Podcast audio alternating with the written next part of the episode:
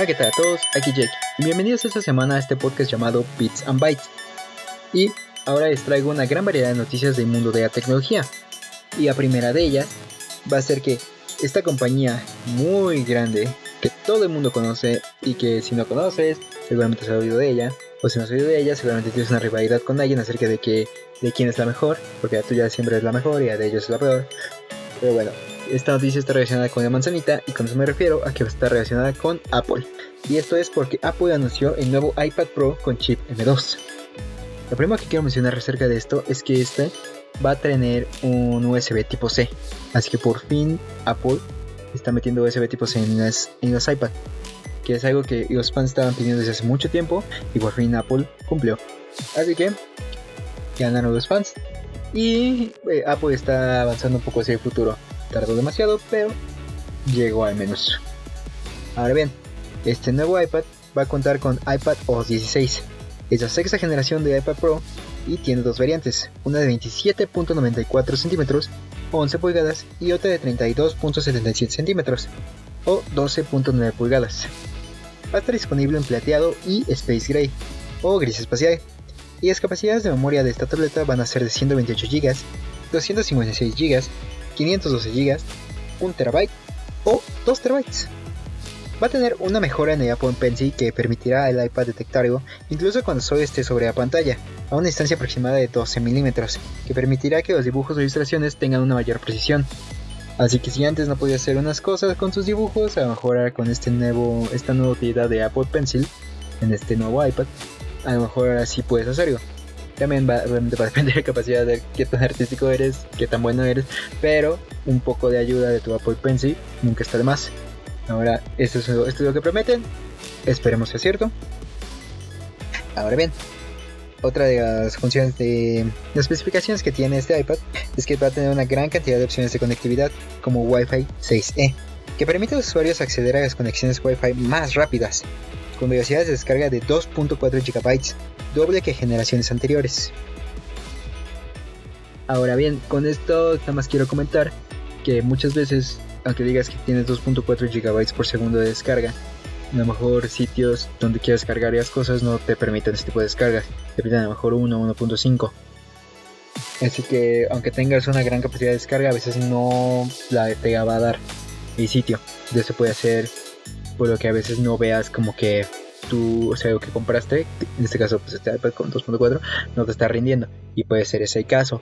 Ahora bien, también es algo muy bueno que tengas 2.4 GB por segundo, porque si hay una página muy buena que te dé ese tipo de descargas o incluso más, pues puedes acceder gracias a tus 2.4 GB por segundo.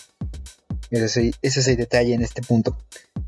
Otra cosa es que el modelo de Wi-Fi más celular de este iPad con conexión 5G ahora puede utilizar más redes 5G en todo el mundo, lo cual está permitiendo que el iPad se mantenga conectado a internet todo el tiempo. Siempre tengas, si estás conectado todo el tiempo y aparte tengas como la velocidad más rápida de internet. Así que este iPad es ideal si siempre estás conectado, siempre necesitas estar en el internet. Algo muy importante de este iPad es que cuenta con el poderoso chip M2, que cuenta con 8 cores de CPU, un rendimiento de un 15% más que antes, 10 cores de GPU, promete entregarnos un 35% más en rendimiento de gráficos y un Neural Engine de 16 núcleos, un 40% más rápido que el M1. Así que esta tablet en general parece ser que es más rápida y con mejores gráficos y pues de, a lo mejor los procesos dentro de tu tableta van a ser mucho más veloces que el anterior. En general, algo que se espera de una nueva generación de un iPad o simplemente de una nueva tecnología, aunque no cambie tanto, no varíe tanto, va a ser más rápida, va a ser más veloz. ¿Ok? Es genial. Es genial. Y te ayudará bastante en tu, pues, en tu trabajo, en tus estudios, o simplemente si quieres ser entretenido y quieres cosas rápidas todo el tiempo, en el momento.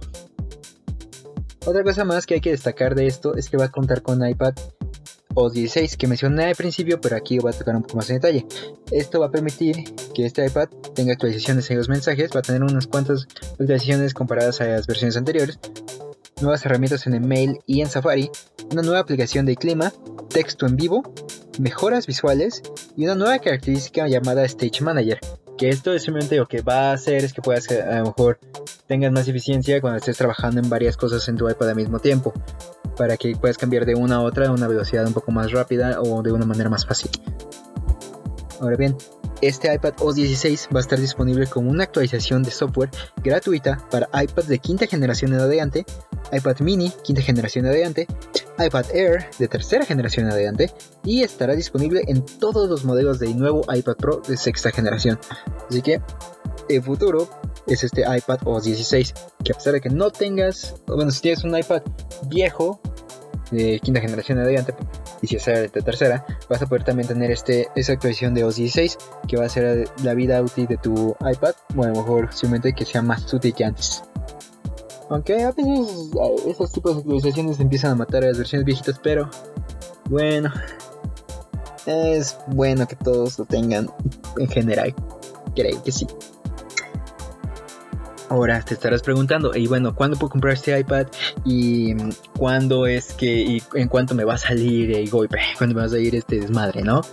Pues aquí te voy a decir que va a estar disponible a partir del 26 de octubre de este año y que este iPad Pro de 27.24 centímetros va a estar disponible desde 1.049 euros o 20.610 pesos.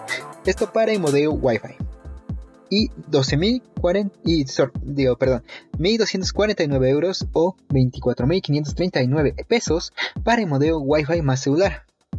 Ahora, el iPad Pro de 32.77 centímetros va a estar desde 1.449 euros o 28.469 pesos para el modelo Wi-Fi y 1.649 euros o 32.398 pesos para el modelo Wi-Fi más celular.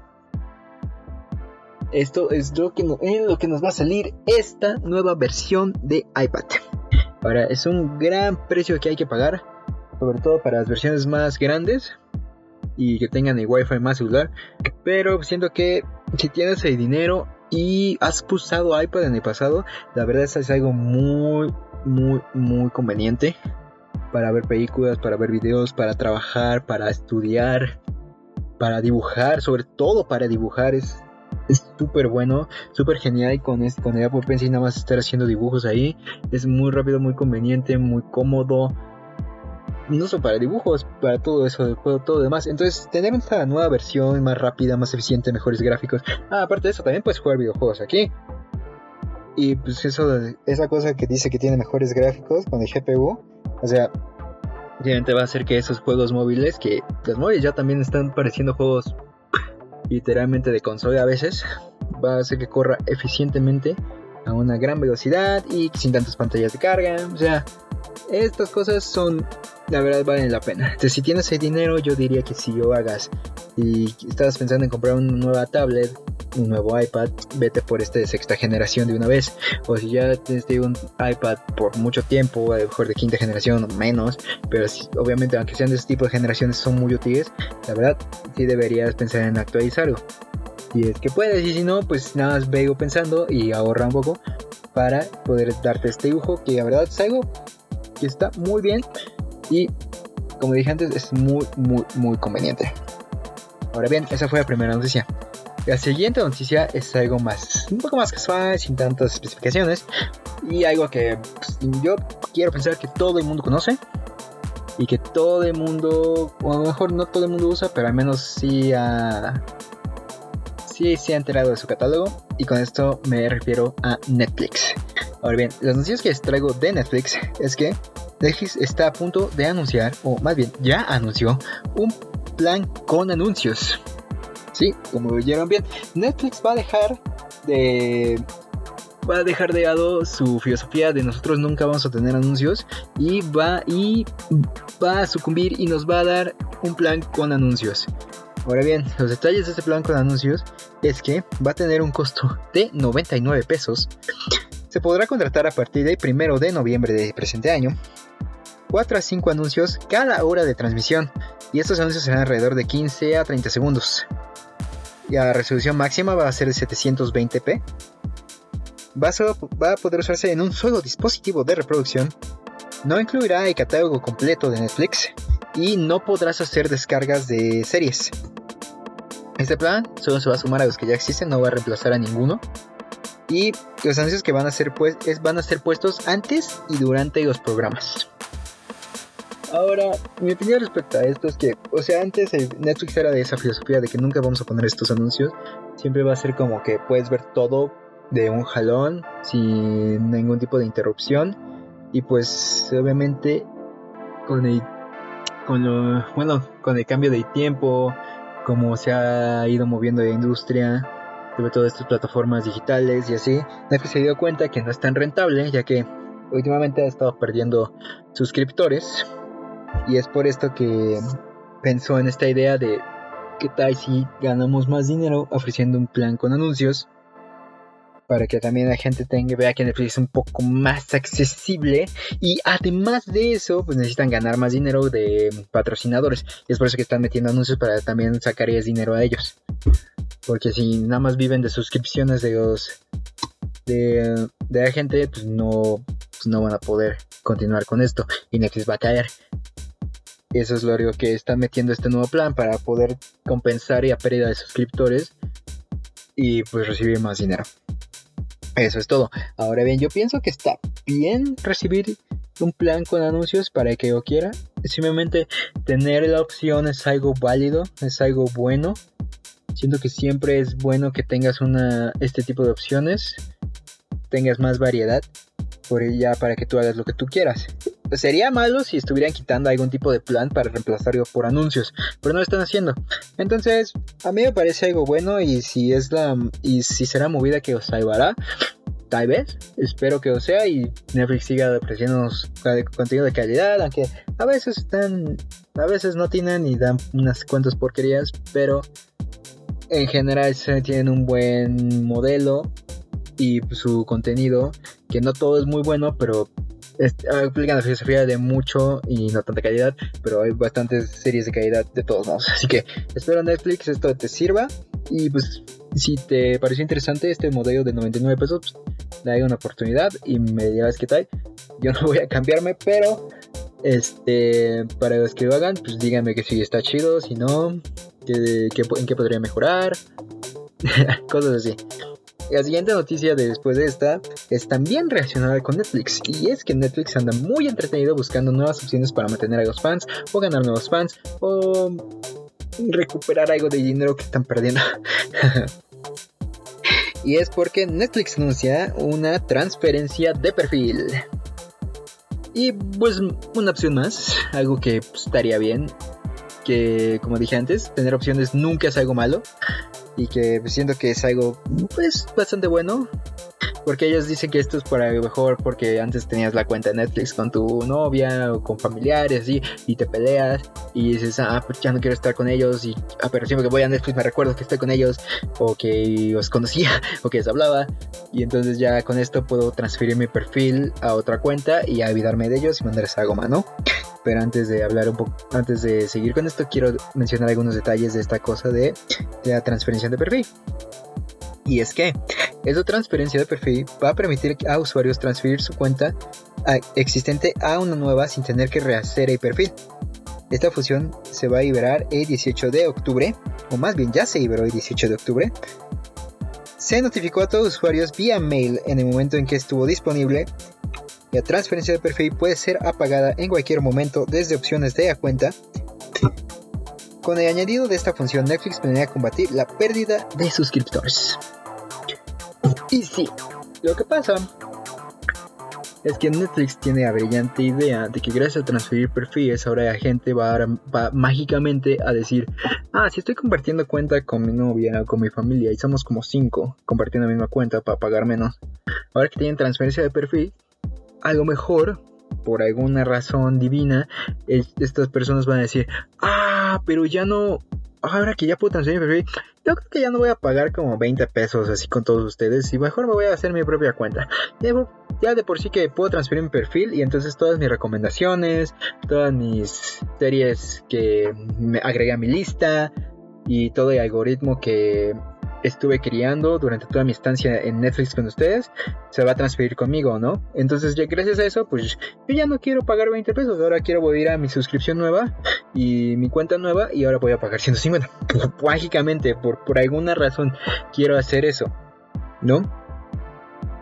Entonces, dicen que es gracias a esto que a lo mejor mucha gente va a hacer así, pero también Creo también que es porque Netflix está a punto de ah, hacer una cosa que va a impedir que las personas que no viven en la misma casa este, compartan cuentas, pero eso todavía no estoy tan seguro, pero es una de estas medidas con las que están tratando de minimizar el golpe para que la gente no sienta tan mal de que, oh, verga, ya no puedo estar con ellos, ahora voy a tener que transferir el perfil.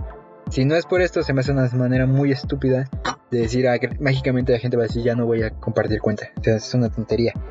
De todos modos, esa opción para casos en que me peleo con alguien con el que compartía la cuenta y ya no quiero saber nada de ellos y quiero transferirme, y no perder todas mis recomendaciones y como dije ese algoritmo que yo que yo digo que yo armé en todo este tiempo que he usado Netflix es una buena manera transferir ya cuenta a otro perfil. Esto está chido.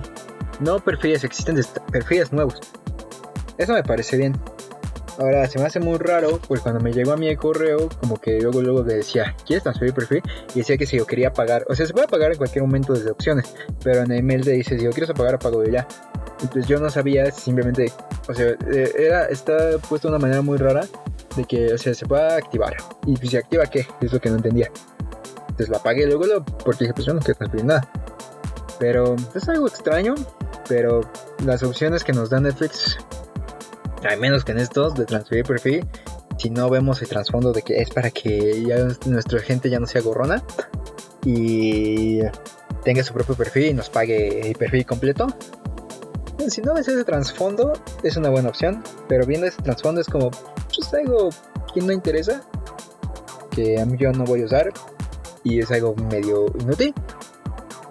Y es, ya sé. Pero como dije, si no ves con eso, es una buena opción. Las opciones son buenas. Siempre tener más opciones es bueno.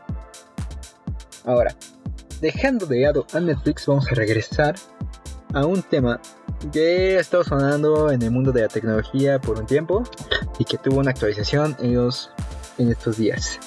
Y eso es acerca de la compra de Twitter. Ya que la compra de Twitter está cada vez más cerca. Y esto es gracias a un reporte que recibimos que Bloomberg publicó.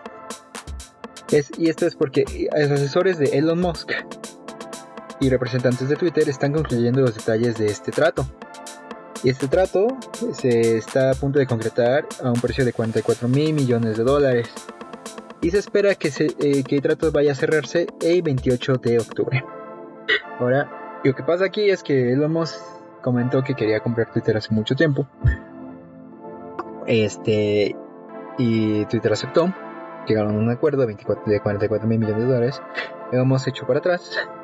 Y eh, hubo muchos problemas legales atrás. Y entonces al final de todo este desmadre entre Twitter y Elon Musk, Elon Musk sucumbió y dijo ok, al final sí voy a comprar Twitter y estamos en este punto de que ok, ahora sí ya regresó a comprar Twitter y parece que ser que estamos a punto de ver la finalización de esta compra, cosa que al principio no se veía real y a pesar de que este güey haya regresado a intentar comprar, como que todavía no te crees, como Twitter va a ser comprado por Elon Musk, el güey de Tesla. Es como, o sea, sé que es rico, pero no esperaba que este fuera a chingar así una de las más grandes redes sociales del mundo de esta manera. Pero pues parece ser que eh, menos inminente es inminente y el 28 de octubre tendremos algo, o un poco antes, tendremos noticias acerca de si se compró, si ya se compró, si no, cosas así.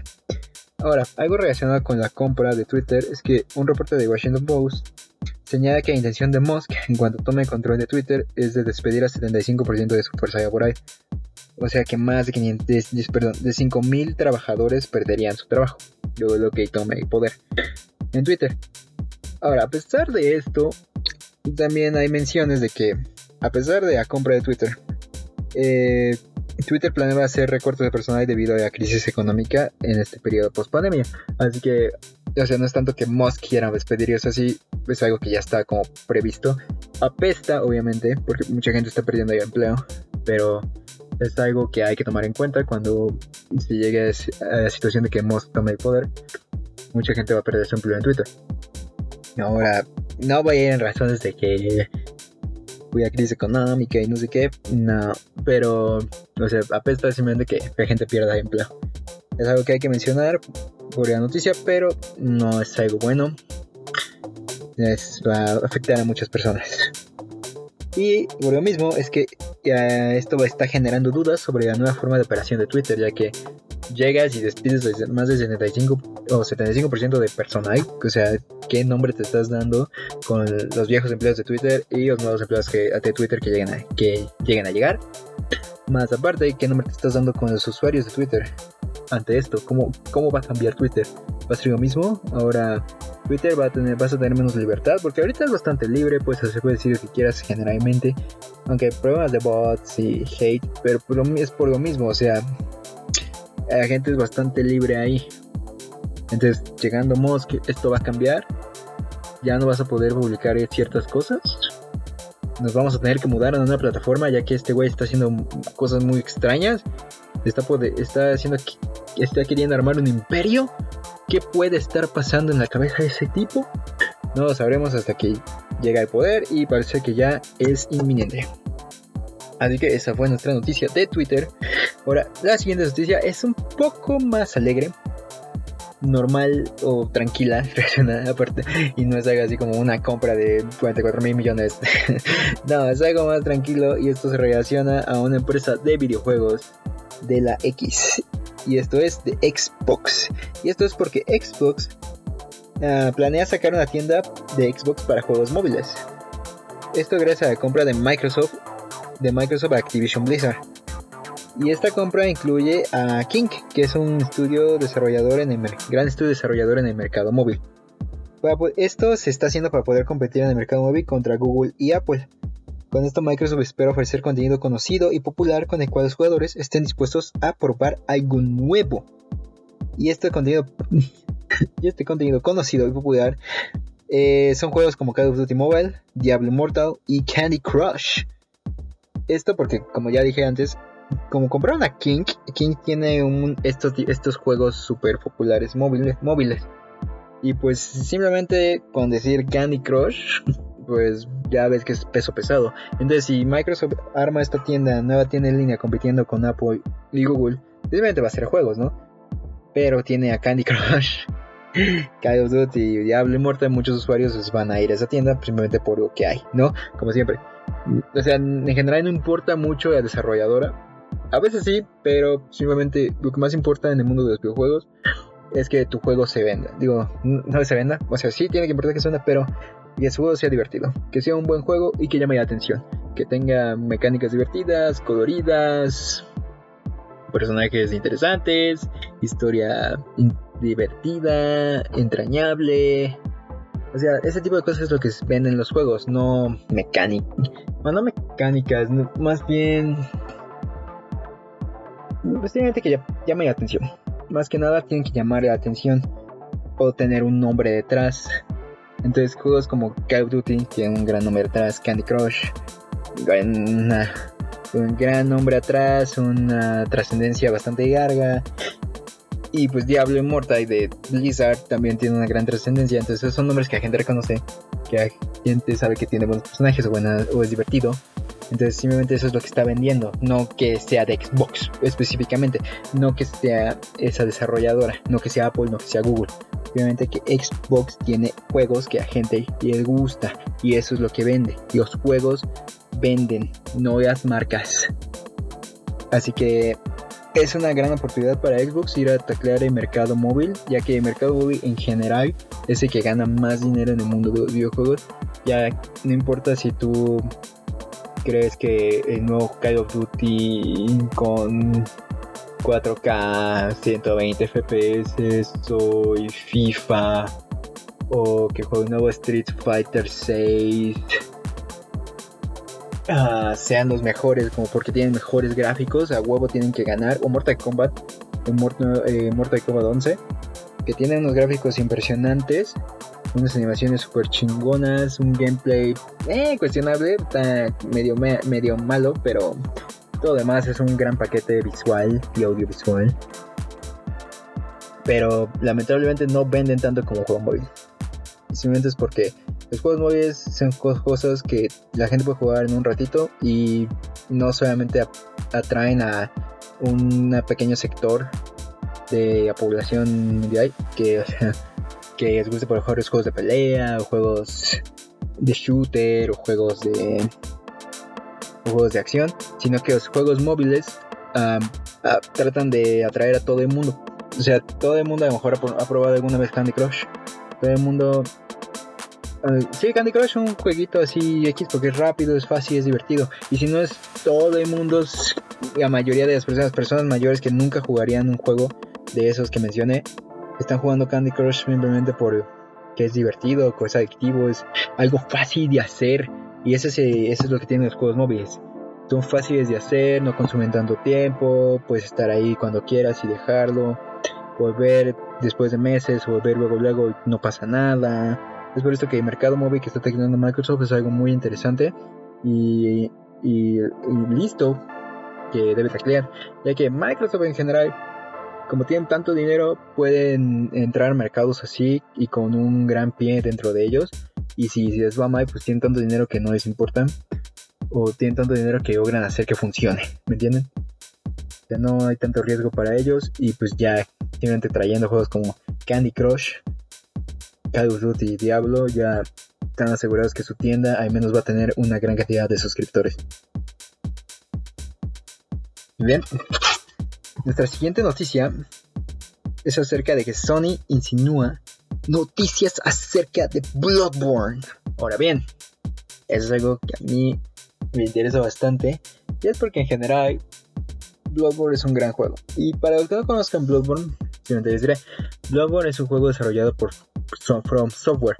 Bloodborne para Play 4 es, salió en el 2015 y desde que salió ha sido uno de los juegos más aclamados por los jugadores eh, de toda, en toda la vida de PlayStation. O sea, ha sido un juegazo, todo el mundo lo ha amado, todos piensan que es el juego de la generación de PlayStation 4 y la verdad, a mí no me parece así tan increíble, pero es por mis gustos, pero puedo ver por qué es tan genial y por qué la gente lo ama con ese estilo gótico, con esa jugabilidad tipo Souls que todo el mundo encanta, que es desafiante, intrigante, este, es descarada y que al mismo tiempo ofrece una historia bastante surtida, bastante nutrida, de diferentes cosas, de diferentes temas que te hacen pensar, que te hacen horrorizarte, que te hacen llorar, a lo mejor te hacen enojarte. Ese tipo de cosas tiene este Bloodborne, ¿no? Es estética gótica y encanta a todo el mundo.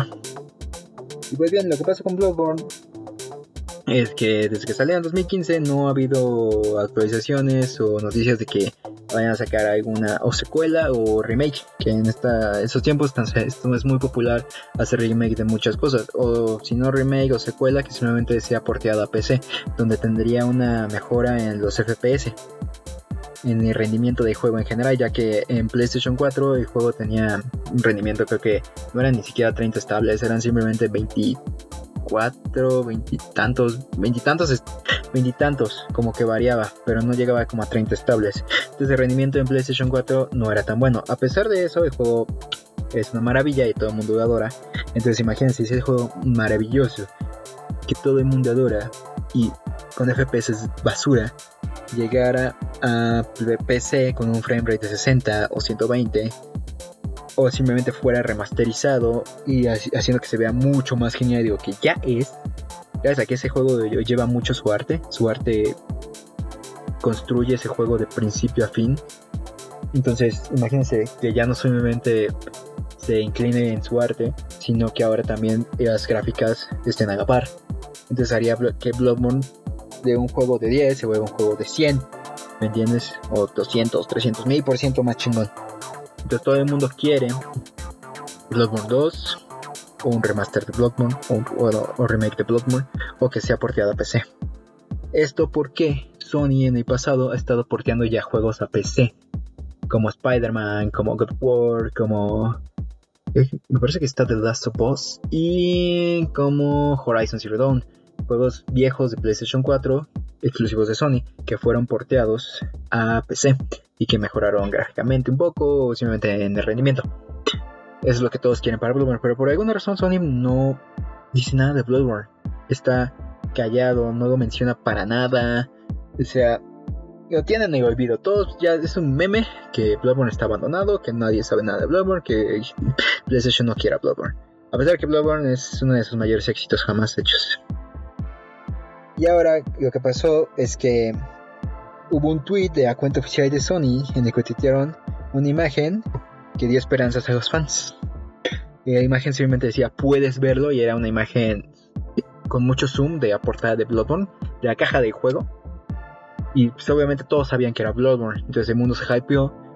Y cuando vieron que no era, y cuando Sony vio como la reacción, borró el tweet pero entonces este mundo, todos el mundo se hypeó y sigue hypeado porque piensan, no puede ser que hayan publicado algo de Bloodborne, de puedes verlo, y no vayan a hacer nada con eso. A lo mejor, y sobre todo porque ha habido algunos rumores acerca de a lo mejor algún State of Play, play en un futuro reciente que vaya a haber.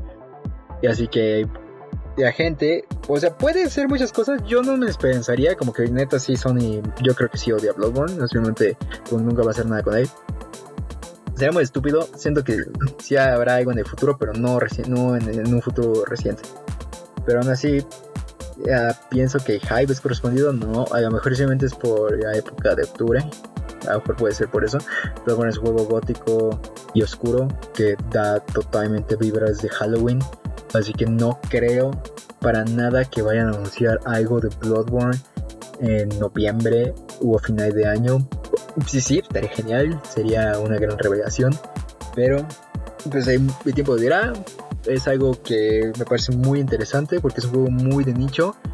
Bueno, no, no, por eso siento, no es de nicho, pero es un juego muy valorado por la gente y ver ese tipo de noticias donde el mismo Sony lanza un tease o algo hablando de Bloodborne es como wow, esto está esto se, eso se va a aprender. ya que la reacción de la gente, o sea, están provocándolos nada más, porque nada más nunca sacan nada. o sea, aparte es muy gracioso. Es gracioso ver todas las reacciones de la gente, las especulaciones, la, así, la plática que genera en internet. Eso me agrada bastante. Ahora, nuestra última noticia es acerca de que Sony desarrolla un robot que mejorará la captura de movimiento en los videojuegos. Ahorita es algo interesante. Y la noticia dice que este robot mejoraría el proceso de captura de movimiento, ya que sería un punto de referencia para los actores. También que va a permitir que las actuaciones se lleven a cabo, que lleven a cabo los actores sean mucho más específicas, ya que este robot será como un NPC, un, o que es un non-playable character, objeto o personaje con el que el actor dará mayor profundidad a su actuación. Parece simplemente es un robot que va a ser como una pareja, como dice aquí, un NPC, un objeto donde, con el que actor podrá interactuar y hará que pues, su actuación mejore simplemente por el hecho de que a lo mejor ya no va a estar actuando al aire, no va a tener que imaginarse a un objeto o una persona o un NPC al, que, al cual hablarle, sino que va a tener algo tangible con el cual podrá interactuar. Y esto me parece bueno porque si hace que se ahorren los procesos de captura de movimiento, que es algo que es muy importante en los videojuegos porque muchos de los videojuegos actuales se ven tan bien en las animaciones y así, que, y esto es por la captura de movimiento, porque ya son animaciones súper fluidas que no son animadas a mano y por eso es que llegan a verse tan bien. Ahora bien, no simplemente la captura de movimiento no funciona así de que ya grabas, te pones el traje ese de bolitas, actúas y luego luego se pasa a la computadora. No, tienen que ser retocados porque no, no es perfecto, y vas a necesitar ayuda, vas a tener que limpiar esa animación, se llama cleaning, vas a tener que limpiarla, pero pues sí hace un gran favor, ya que cleaning no es simplemente hacer animación de cero, sino que simplemente es corregir errores en animación, a lo mejor, eh, no sé, capturas a alguien saltando, y cuando saltas a lo mejor un pie se va chueco, o una mano se va chueca, ¿no? El cleaning simplemente es arreglar esa mano, para que ya, o ese pie, para que ya no se vea mal. Entonces, la captura de movimiento es algo muy bueno porque pues, te ha permitido que animaciones muy complejas, a lo mejor una vuelta de carro, o el moonwalk, o no sé, una carrera que termina con una voltereta o algo así, que antes que lo piensas y dices, no mames, ¿cómo voy a animar esto? A lo mejor porque puedes animar un walk, un ciclo de, caminado, o puedes animar un ciclo de, ciclo de correr, pero si lo combinas con una voltereta, y ya por sí que una voltereta es compleja, imagínate cuánto tienes que estudiar a alguien para hacer un video para poder hacer una voltereta. Si ya de captura de momento te da como la, animación base, algo muy ya cercano a la realidad. Y si tú nada más tienes que hacer cleaning, la captura de movimiento está mejorando los videojuegos de manera muy importante, muy trascendente. Y es por eso que las nuevas, los nuevos videojuegos salen cada vez más y más impresionantes. Y que antes no podrían tener ese tipo de animaciones, las tengan. Y son capturas de movimiento no tan. O sea, con equipos de captura de movimiento no tan avanzado. Está haciendo cada vez más accesible, para todo mundo. Es, es, el futuro. Y si estás sumando que a lo mejor ahora va a haber un robot que te va a poder, que va a poder ayudar a los autores en la captura de movimiento, es 10%, no, 100% más épico. Y sobre todo si vas a ayudar en los costos de producción, los tiempos, digo, en los procesos de la, de la creación del videojuego. Si ayuda a que salga más rápido, imagínense.